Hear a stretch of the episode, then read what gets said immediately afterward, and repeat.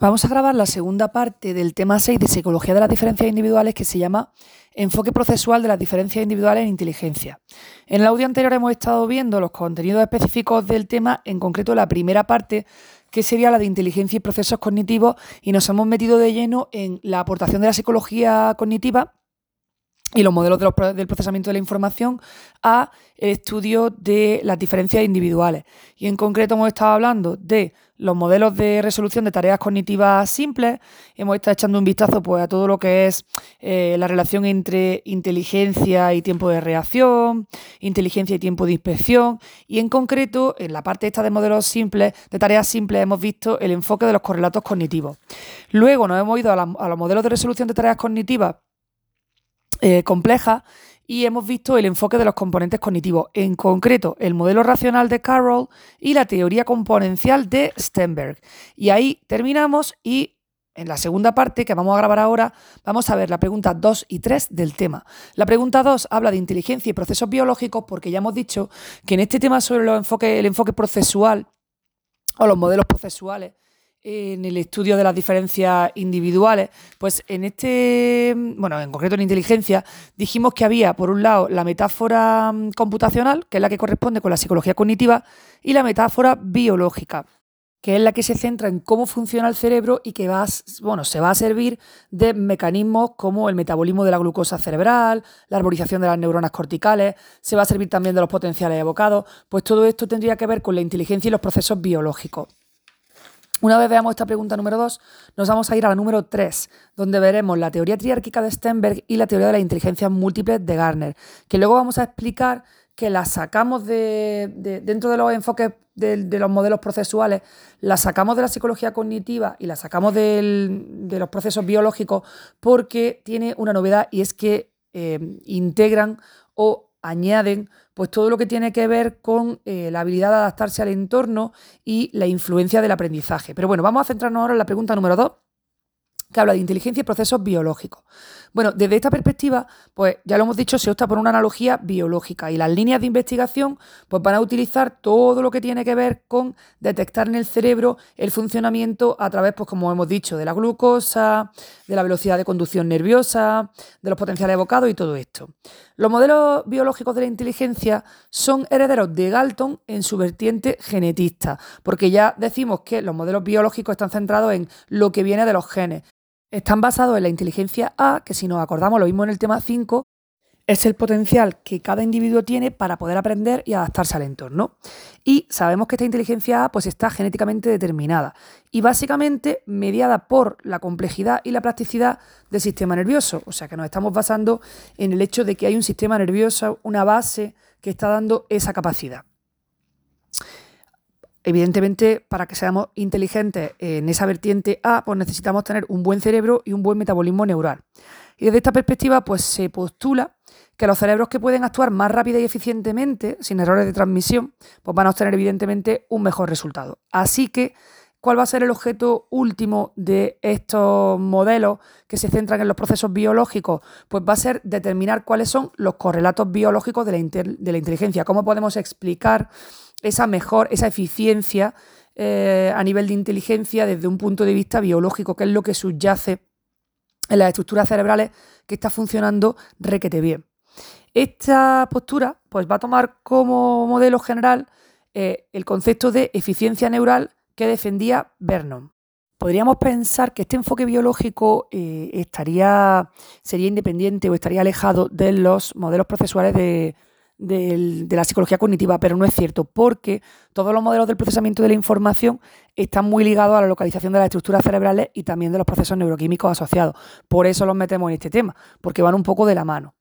¿Cuáles son los eh, elementos que va a, utilizar o las líneas de investigación que, hablan de la inteligencia basándose en procesos biológicos.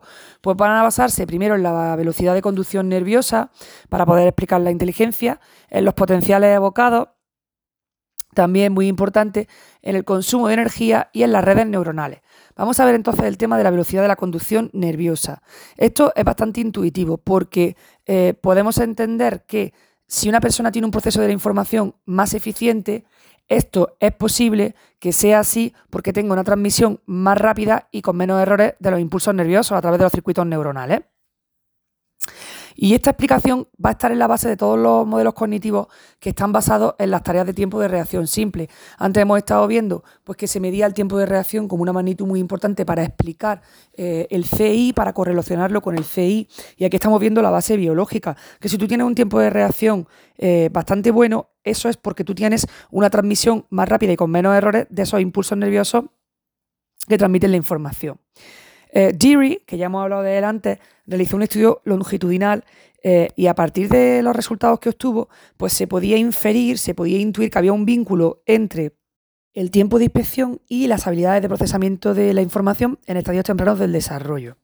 Y se vio, como era un estudio longitudinal, iban haciendo un seguimiento de los niños, pues se vio que esta vinculación entre el tiempo de inspección y las habilidades de procesamiento eh, ayudaba a incrementar el número de habilidades intelectuales que eran producto del sistema educativo. Eh, ¿Qué indican los resultados? Pues que un 36% de la varianza en el tiempo de inspección se podía atribuir a factores genéticos. O sea, ya hemos visto que el tiempo de inspección eh, correlaciona con las habilidades de procesamiento y que entendemos que cuanto menor es el tiempo de inspección, eh, más está manifestando un niño que tiene habilidad de procesamiento de la información. Y ahora vienen los modelos estos de procesuales biológicos y nos lo conectan con factores genéticos y nos dicen que si ese procesamiento de la información es más rápido y por lo tanto el tiempo de inspección es más bajo, eh, hay una menor latencia en el tiempo de inspección, pues eh, que el 36% de esta varianza lo podemos atribuir a factores genéticos. Hay una base genética biológica. De todas formas, hay que decir que el propio Deary, año más tarde, dijo que a lo mejor se había equivocado o se había flipado un poco de más porque eh, las experiencias en las pruebas de tiempo de inspección realmente cuentan con un proceso de, de aprendizaje. Y claro, esa propia experiencia, ese aprendizaje en las pruebas puede influir en el resultado haciendo que la contribución genética a la varianza pues sea un poco menor. Bueno, aquí dice bastante menor. Respecto a la relación entre el tiempo de reacción y la inteligencia, ojo porque se ha argumentado mm, una posibilidad que tiene sentido, que es que a lo mejor esa medida no, refleja exclusivamente la inteligencia del individuo, sino que también puede reflejar otras características del individuo, como por ejemplo la impulsividad, porque a lo mejor le das muy rápido porque es muy impulsivo, no porque seas muy inteligente. Entonces, claro, hay que tenerlo en cuenta porque es igualmente factible que otras variables puedan incidir en la medida de la eficacia neuronal. Y bueno, para terminar este apartado tenemos que decir que los datos solo señalan una relación entre velocidad neural e inteligencia, pero no dicen nada sobre la causalidad. Dice aquí que la dirección de la causalidad está aún por, explicar, vamos, por dilucidar.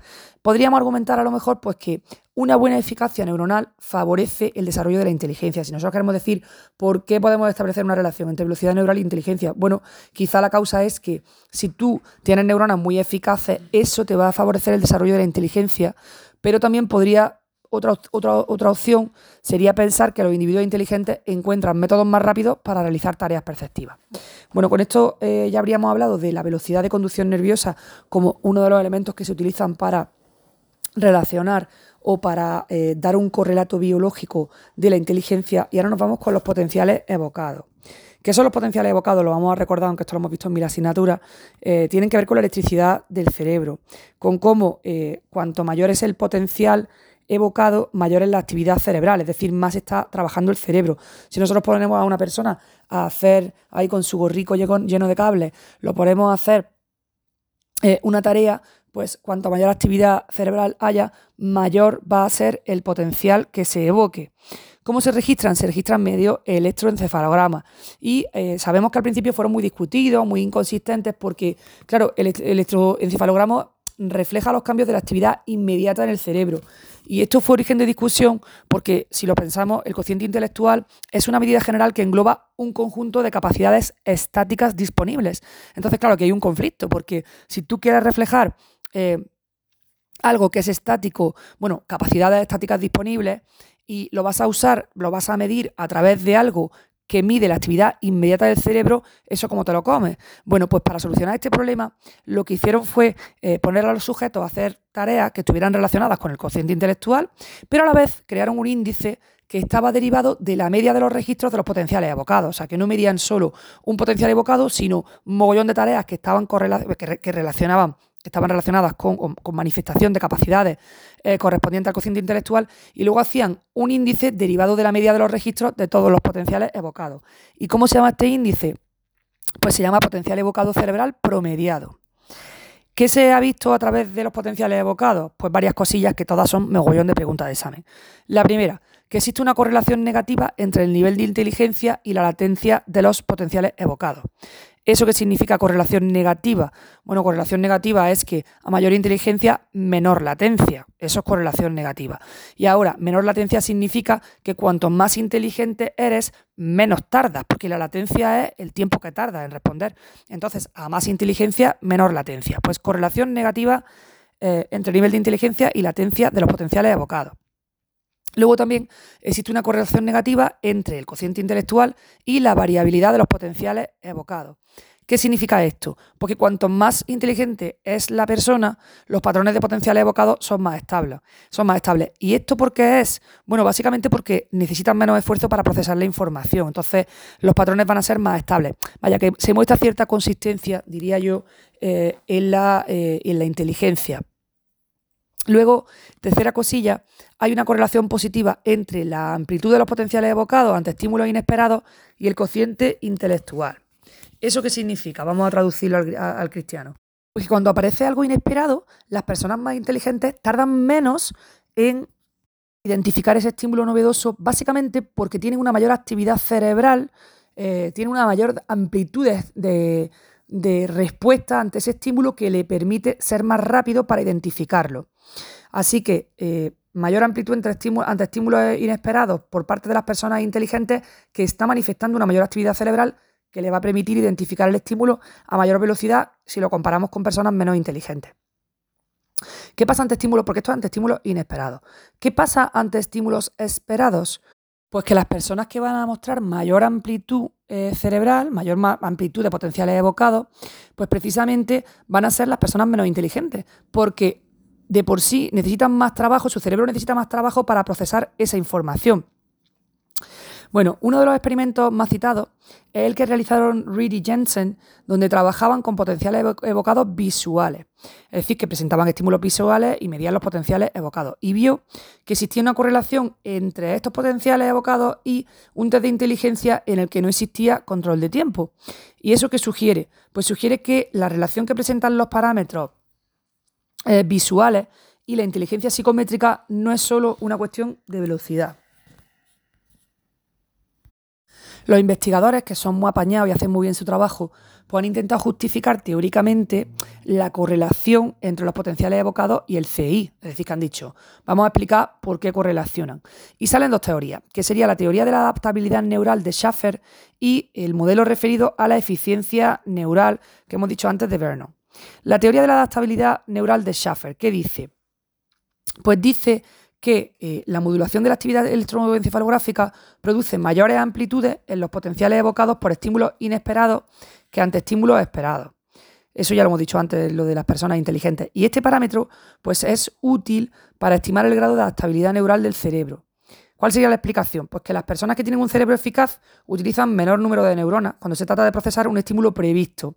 Claro, como son más inteligentes, tienen un cerebro más eficaz, pues gastan menos en procesar información conocida, en, procesar un estímulo previsto. Eh, sin embargo, van a utilizar un mayor número de neuronas si se trata de un estímulo inesperado.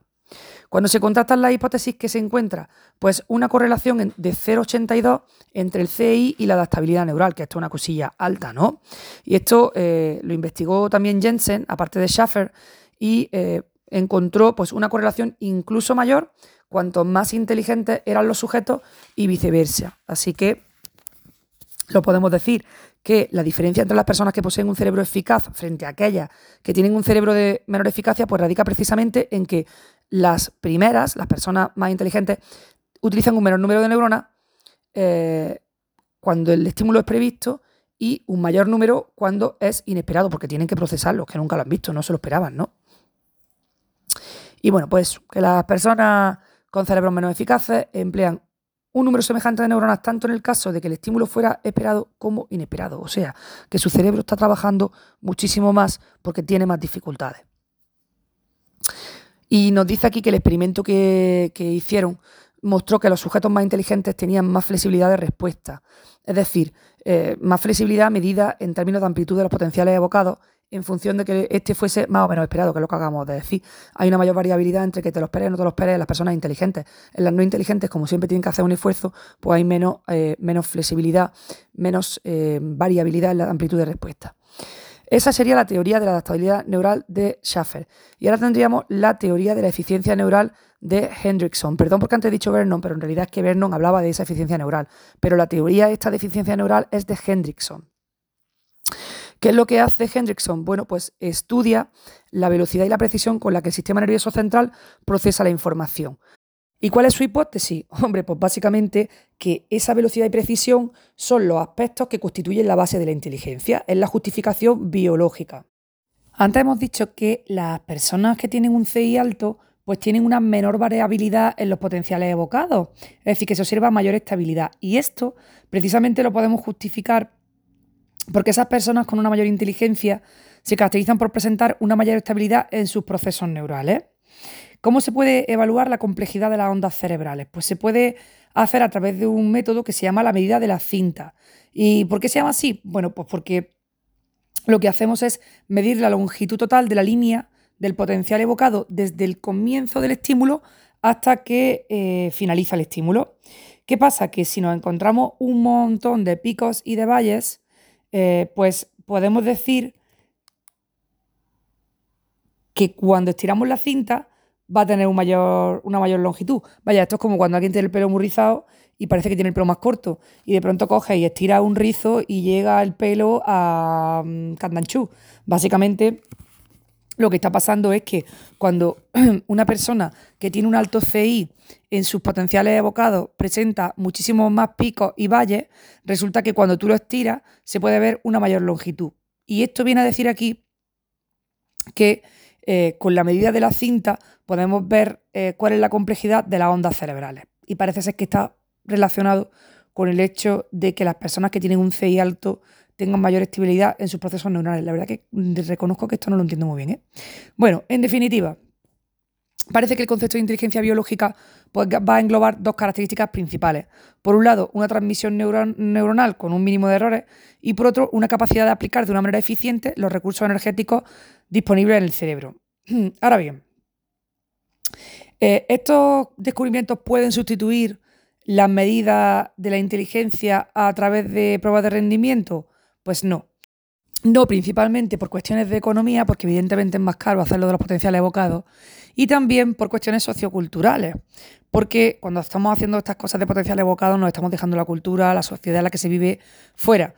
Y dice aquí que eso es radicalmente, eh, o sea, perdón, eso es exactamente lo que radica el concepto de inteligencia. Pues ya hemos visto el tema de la velocidad de procesamiento, eh, la velocidad de conducción nerviosa, perdón, y los potenciales evocados. Y ahora vamos a hablar del consumo de energía.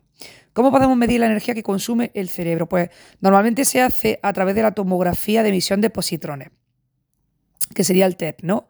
Y obviamente a mayor consumo energético en determinadas zonas del cerebro, pues vamos a poder deducir que mayor es la actividad de las neuronas que están allí situadas. Evidentemente, si hay mucho consumo, es que están trabajando, ¿no? Se está gastando gasolina porque el coche está en marcha. Y un ejemplo de cómo se puede usar esto es, eh, por ejemplo, en las tareas verbales. Sabemos que cuando una persona está realizando tareas verbales, pues se activa un mayor consumo de glucosa en el hemisferio izquierdo, porque eh, es el hemisferio donde están situadas la mayoría de las funciones del lenguaje. La verdad que psicología del lenguaje me flipo esa asignatura. Me encanta. Ahí mi corazón de filóloga. Y, eh, por ejemplo, si estamos haciendo eh, tareas de tipo manipulativo, pues va a haber un mayor consumo de energía en el hemisferio derecho. Además, sabemos que hay una relación entre el consumo de glucosa, eh, o sea, hay una relación del consumo de glucosa cuando se produce procesamiento atencional, pues vamos a ver más consumo de glucosa en la circunvolución del cíngulo. Por eso sabemos que está implicado en los procesos atencionales. Y cuando se realizan tareas de memoria de trabajo, pues va a haber mayor consumo en el lóbulo temporal, que tenemos por ahí tan bonito el hipocampo, eh, y las zonas del córtex eh, frontal superior. eh, otra asignatura que me encantó fue psicología de la memoria. Bueno, pues ya está. Para la inteligencia general, ¿se ha encontrado alguna ubicación específica? Pues no. Así que podemos interpretar que la inteligencia general es una característica que implica a todo el cerebro y no únicamente a lugares concretos. Esto también podría ser preguntilla de examen, aunque la verdad es que es un poco teletábica. Pero bueno. Última parte, último apartado de esta pregunta sobre el enfoque biológico. Pues tenemos las redes neuronales. Resulta que la evolución del paradigma cognitivo desembocó en un enfoque que se llama el conexionismo o paradigma emergente, que este tema era mega largo en psicología del desarrollo 2, muy interesante pero un poco coñazo. Bueno, pues eh, bajo esta perspectiva, ¿qué pasa? Que los procesos cognitivos ya no se rigen por reglas, ni tampoco se concibe que la información esté ubicada en lugares precisos del cerebro, sino que eh, surge a partir de interconexiones masivas que funcionan de forma distribuida. De manera que las conexiones entre conjuntos de neuronas pues cambian como resultado de la experiencia. La verdad que estoy diciendo que era un coñazo, pero este tema era muy chulo porque hablaba efectivamente de cómo se iban activando las redes, cómo se iban reforzando las conexiones entre las neuronas a través del aprendizaje. Y bueno, desde los modelos de redes neuronales, pues los procesos cognitivos serían el resultado de variaciones en la actividad neuronal de las redes. Hay una cosa curiosa y es que durante mucho tiempo se ha pensado que la inteligencia humana pues se debe o se debía en gran medida al mayor tamaño del neocórtex en comparación con los animales. Y esto, que es cierto, que tenemos un mayor neocórtex, resulta que es verdad, pero solo a medias, porque lo que se ha demostrado es que la adquisición de un nuevo conocimiento consiste en la modulación de la sinapsis, es decir, de los contactos entre las neuronas. O sea, que no es tanto el tamaño, sino cómo es esa fortaleza de esas conexiones, la modulación de la sinapsis. Y en definitiva, pues podemos decir que la información que contiene nuestro cerebro viene dada o sea, viene definida por las relaciones neuronales y no tanto por las neuronas individuales. Bueno, con esto terminaríamos eh, la aproximación de la inteligencia a la inteligencia desde los procesos biológicos. Y nos queda ya la pregunta número 3, donde vamos a ver los modelos sistémicos. Nosotros hemos explicado en este tema, cuando hicimos la introducción, dijimos que íbamos a hablar del enfoque procesual de las diferencias individuales en inteligencia. Y dijimos que este enfoque procesual pues, se, se hacía desde la metáfora computacional, eh, a través de la, psicología cognitiva, desde la metáfora biológica, y luego dijimos que había una serie de modelos que eran más holísticos porque eh, eran modelos sistémicos que combinaban pues no solo lo de dentro, sino también lo de fuera. Pues ya hemos visto la psicología cognitiva y hemos visto el enfoque biológico y nos quedan las aproximaciones sistémicas de estudio de la inteligencia. Eh, las aproximaciones que hemos visto antes, pues serían eh, de tipo reduccionista, las que hemos visto que estaban basadas en procesos simples. Eh, la, o sea, la primera parte que vimos era, estaban basadas en procesos simples y dijimos que eran reduccionistas. Bueno, pues frente a estas aproximaciones reduccionistas surgen las teorías eh, sistemáticas de, perdón, sistémicas de carácter integrador, que lo que hacen es buscar pues, una, una perspectiva conceptual, metodológica y aplicada que sea distinta y que no implique un concepto único, sino que abarque pues, un, amplio, un amplio abanico de habilidades y que sea algo dinámico. Y aquí tenemos dos teorías. La teoría triárquica de Stenberg y la teoría de las inteligencias múltiples de Garner. Entonces, ¿son un enfoque procesual? Sí, pero son teorías sistémicas, no son ni cognitivas ni biológicas. Vamos a explicar cada una de ellas.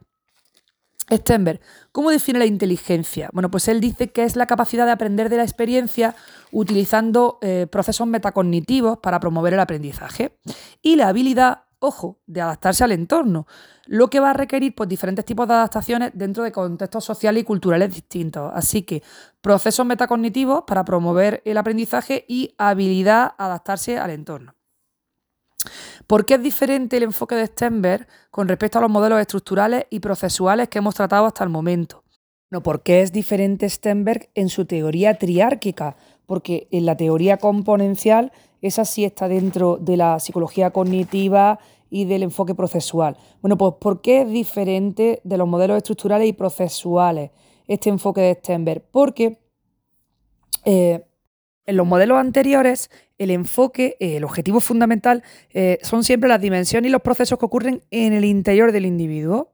Sin embargo, en la definición que acabamos de decir de inteligencia de Stenberg, eh, se observa la importancia que le da al contexto externo, porque está hablando del aprendizaje y también de la adaptación al entorno. Así que Stenberg en la teoría triárquica pues, propone un acercamiento integrado de tres, de tres áreas básicas o subteorías que son precisamente la inteligencia y el mundo interno del individuo, la inteligencia y el mundo externo y la inteligencia y la experiencia.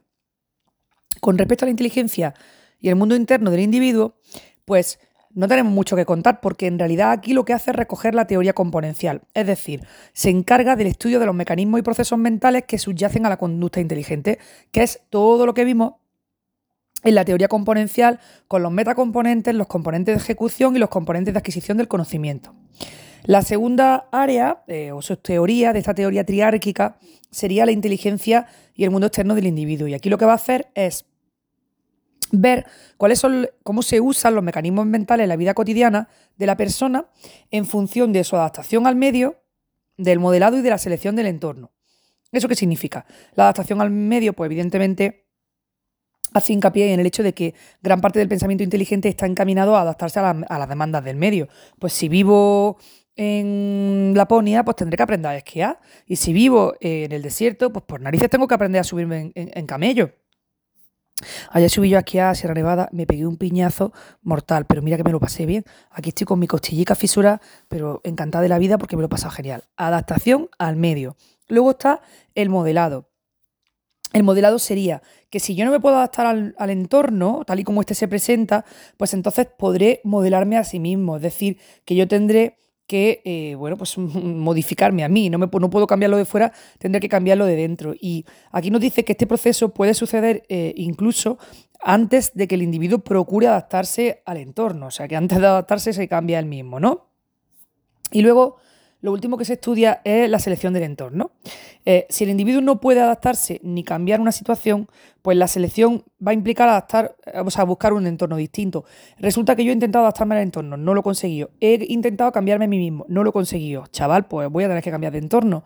Eh, y también nos dice aquí que, igual que lo que hemos dicho antes, pues puede acontecer con anterioridad.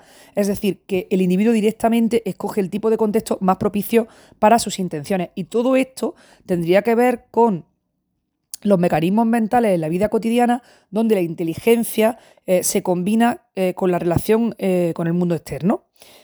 Esta subteoría de, de, la inteligencia y el mundo externo del individuo pues vendría a apoyar las ideas de la metáfora antropológica, claro, porque si nos acordamos, la metáfora antropológica hacía gran hincapié en la cultura, en la sociedad donde se desarrollaba el individuo y que era precisamente esa cultura la que iba a determinar lo que era útil y por lo tanto lo que se consideraba inteligente.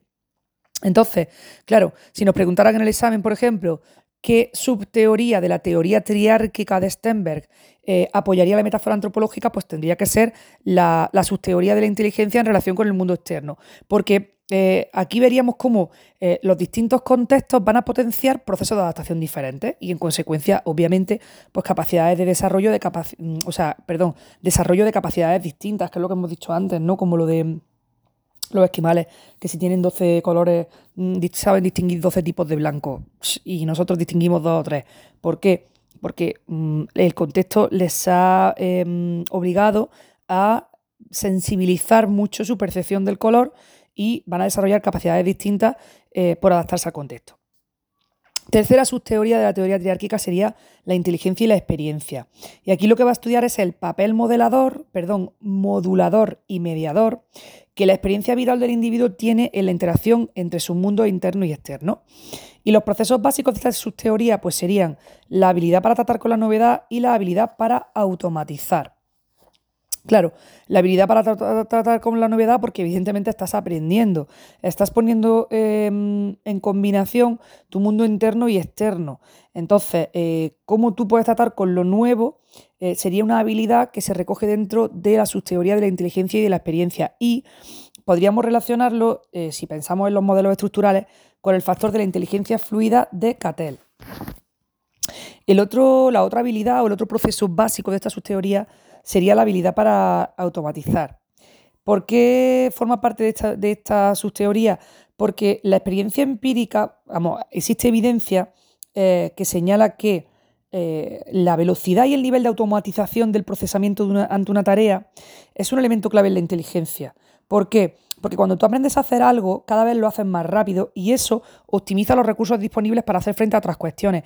Esto también lo vimos en Psicología del Desarrollo 2, precisamente en el tema este de los modelos conexionistas y eh, los modelos estos, es que no me acuerdo ahora cómo se llamaban, pero que hablaban de que mm, había algunos autores que hablaban de que eh, en la memoria, si conseguimos liberar recursos de la memoria a corto plazo, si conseguimos liberar recursos, eh, digamos, porque cada vez lo hacemos más con más velocidad y más automatización, pues podemos dedicar otros recursos a, a, otras cuestiones.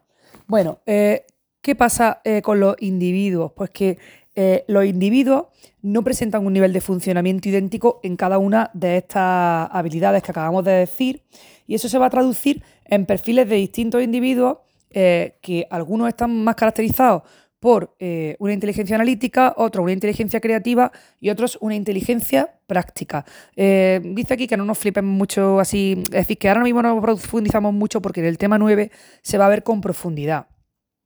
¿Qué pasa con las personas que tienen una inteligencia más analítica? Pues que tienen un manejo muy óptimo, o sea, óptimo de los componentes internos de procesamiento. Los que tienen la inteligencia creativa, pues lo que mejor se les da es aplicar los componentes a la creación y al descubrimiento. Y los que tienen una inteligencia práctica, pues serían personas que tienen una mayor habilidad para adaptarse, modelar y seleccionar aquellos entornos más apropiados para ellos. Para cerrar la teoría esta triárquica de Stenberg, tenemos que decir que esta teoría no hace mención a las bases biológicas de la conducta inteligente. Por eso no podríamos decir que es un modelo sistémico completo, porque los modelos sistémicos son holísticos, es decir, que eh, están ahí abarcándolo todo, ¿no? Lo estructural, lo descriptivo, lo explicativo, em, lo cognitivo, lo procesual y también abarcan lo biológico. Entonces nos dice que como la teoría triárquica de Stenberg no abarca lo biológico, pues no sería realmente sistémica pura, aunque la hemos incluido en el apartado de los modelos sistémicos. Ya solo nos queda la eh, teoría de la inteligencia múltiple de nuestro amigo Howard Gardner, que como ya he dicho varias veces, las personas que nos dedicamos a la educación conocemos muy bien esta teoría de la inteligencia múltiple porque está hasta en la sopa y además es que ha, condicionado la evolución de la educación y de cómo evaluamos y enseñamos en los últimos por lo menos 25 años. La teoría de Howard Gardner tiene dos cuestiones fundamentales que aquí no la ponen en inglés porque hay un juego de palabras. ¿Cuán inteligente eres? Que sería How smart are you? Y de qué forma eres inteligente? Que sería How are you smart? Entonces, ¿cuán inteligente eres? Bueno, pues aquí Howard Gardner nos hace referencia a una inteligencia única de carácter unidimensional, es decir, que estaría haciendo eh, alusión, obviamente, veramente, eh, a la clásica, al factor G, porque sería esa inteligencia única de carácter unidimensional a lo largo de, la cual las personas se distribuyen y sería medible a nivel psicométrico con alto valor predictivo. Pues, eh, pues eso, el CI, eres más, eh, hasta aquí de inteligencia, tal, factor único. Luego tenemos de qué forma eres inteligente, how are you smart. Claro, en este caso ya nos damos cuenta de que, vale, tú puedes tener una inteligencia general, pero esa inteligencia está formada por múltiples facetas. Hay múltiples facetas de la cognición, capacidades y estilos cognitivos. Y Garner señala la necesidad de evaluar la inteligencia a través de instrumentos que realmente eh, puedan contemplar todas estas habilidades mm, cognitivas, porque, eh, y, no solo las habilidades cognitivas, sino en relación con los contextos donde se aplican. Esto es que para los docentes está muy trillado.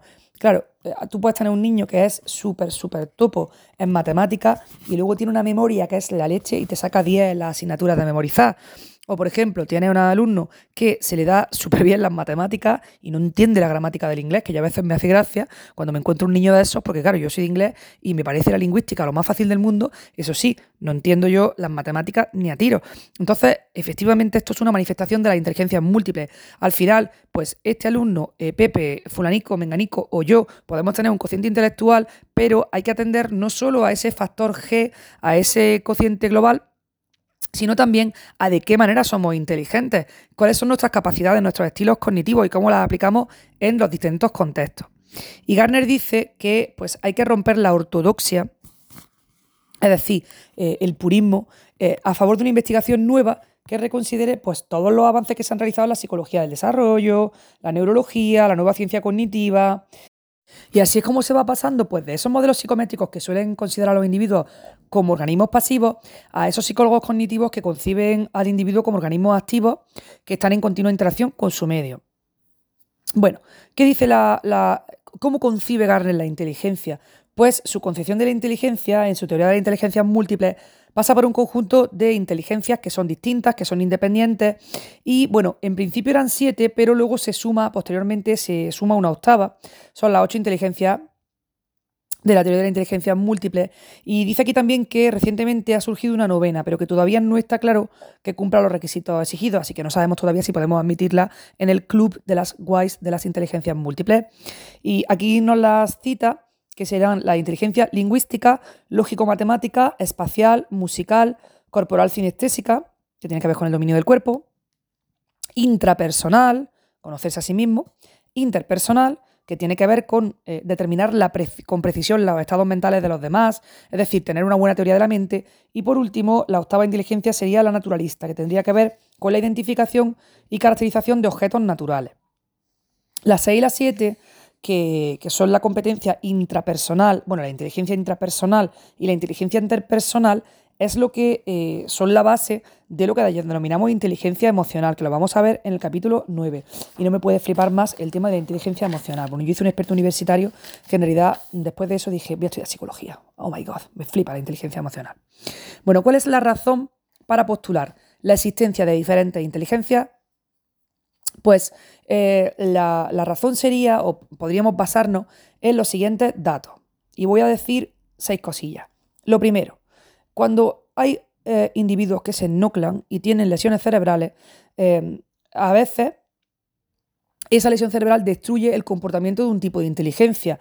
Y bueno, ya vimos el tema este de Phineas Gage, lo hemos visto en un mogollón de asignaturas, ¿no? Este que le atravesó la barra de, la barra de hierro, le atravesó la corteza prefrontal y se volvió un nido impulsivo, no sé cuánto, no sé qué, y se volvió también maleducado. O sea, maleducado, como que le cambió el carácter, vaya. Y aunque es verdad que este ejemplo siempre lo hemos visto para el tema de cómo se descubrió la, localización de las funciones ejecutivas, eh, todo lo que es la toma de decisiones, inhibición de impulsos, todo eso, aunque ese ejemplo siempre lo hemos visto para eso, bueno, pues aquí nos podría servir para acordarnos de que las lesiones cerebrales pueden destruir el comportamiento de un tipo de inteligencia. Otra razón para postular la existencia de diferentes inteligencias, pues sería el hecho de que es, eh, podemos encontrar la existencia de poblaciones atípicas. Eh, ¿A qué nos referimos con esto? Pues que nos podemos encontrar individuos excepcionales que muestran habilidades extraordinarias, pues la típica ahí niña ahí súper dotada que toca el violín ahí, hay una niña de Granada, una niña, tiene ya 20 años, pero cuando tenía 11 se la llevaron a Alemania, eso es que era incredible. La niña tocaba el violín que, bueno, te callas de culo. Pues eh, existencia de poblaciones atípicas como los individuos excepcionales que muestran habilidades extraordinarias o, por el contrario, pues déficit en un tipo particular de conducta intelectual. Otro motivo, pues una historia evolutiva en la que los incrementos de la inteligencia pueden estar plausiblemente asociados con incrementos en la adaptación al entorno. Eh, otra razón sería el apoyo experimental derivado de la investigación psicológica. Por ejemplo, desde, desde el cognitivo experimental, eh, la investigación cognitivo-experimental, pues se han desarrollado tareas que tareas específicas que muestran diferencias entre los distintos dominios de la inteligencia. Por ejemplo, hay gente que tiene una inteligencia visoespacial impresionante eh, y a lo mejor no tiene tantas capacidades verbales o viceversa. Más cosillas que apoyan la existencia de diferentes inteligencias, pues sería una investigación de carácter psicométrico que apoya estos datos porque permite la evaluación del tipo de inteligencia que se postula a partir de test fiables y válidos. Pues voy a medir la inteligencia mecánica, la inteligencia matemática. Pues hay investigaciones de carácter psicométrico que lo apoyan. Y luego también el hecho de que las inteligencias pueden ser codificadas en un sistema de símbolos propios y específicos. Por ejemplo, pues si tú tocas un instrumento, conoces el sistema de símbolos de la música, el pentagrama, las notas, cómo se codifica esa inteligencia, eh, pues, eh, por, ejemplo, los símbolos matemáticos, que me hace gracia cuando yo veo esas fórmulas matemáticas no entiendo nada, pues eh, el hecho de que ese tipo de inteligencia pueda ser codificada en un sistema de símbolos propio y específico o en un campo cultural determinado, pues, por ejemplo, el campo de la ingeniería, la cirugía, los deportes, en fin, pues el típico, mi compañero, el profesor de gimnasia, el otro día, cuando hemos subido a la sierra, me estaba comentando, sí, yo es que tengo unas asignaturas súper chulas, y claro, me estaba contando asignaturas que eran mm, natación, eh, voleibol de alto rendimiento, y claro, eh, todo esto está dentro de un campo cultural que es el desarrollo físico, porque es su elemento, eso es lo que él brilla y le flipa porque tiene esa inteligencia psicomotriz bueno, que aquí se llama corporal cinestésica y eh, pues el hecho de que exista esa codificación en ese campo cultural determinado apoya la existencia de distintas diferencias, de distintas inteligencias. Bueno, a juicio de Gardner, ¿qué ha pasado? Pues que las escuelas normalmente se han centrado casi siempre en el desarrollo del lenguaje y de la lógica, es decir, en el lenguaje o en las matemáticas. Y por eso dice Howard Gardner que somos un poquito half-brained, es decir, que tenemos eh, medio cerebro, eh, bueno, más medio cerebro, que, las, que estas escuelas que han estudiado la inteligencia solo se han centrado en la mitad del cerebro porque no se centran en todos los aspectos de la inteligencia.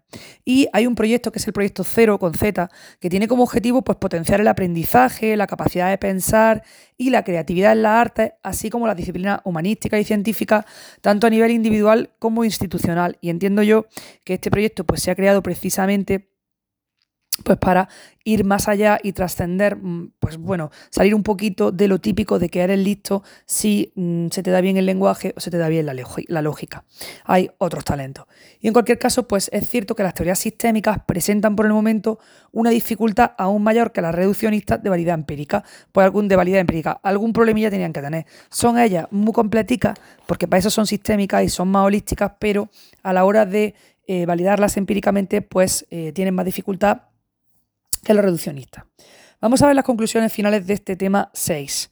La crítica es bastante pequeña. Tenemos por un lado a Steinberg, que dice que los distintos teóricos de la inteligencia pues solo han abordado una pequeña parte de la misma. Y entonces dice, niños, vamos a unirnos. Él llama a la unidad. Llama a la unidad tanto a los modelos reduccionistas como a los sistémicos. Eh, y les dice a los primeros, oye, muy bien porque aportáis un análisis exhaustivo de los alimentos, hoy de los alimentos, de los elementos. Y a los segundos le dice, muy bien porque aportáis una visión sistémica integradora. Pero vamos a unirnos y vamos a juntar todo lo que sabemos. Y Hunt dice que la distinción entre inteligencia y personalidad y la distinción entre cognición y emoción debería abandonarse. Y añado una cosa que reafirma que hayamos pasado tanto ratico estudiando este tema 6, porque dice Hunt que la inteligencia es la responsable del 25% de la varianza del rendimiento en el lugar del trabajo, y no hay ninguna otra dimensión psicológica que de forma aislada prometa tanto. Por eso nos declaramos superfans de la inteligencia y dice Hunt que la inteligencia y su mejora nunca van a ser abandonadas, never ever in the world, porque nos flipa la inteligencia y su estudio. Con esto terminamos el tema 6 y ya en el siguiente audio grabaremos el tema 7 que habla del enfoque estructural de las diferencias individuales, pero no en inteligencia, que ya lo hemos visto en el tema 5, sino en personalidad.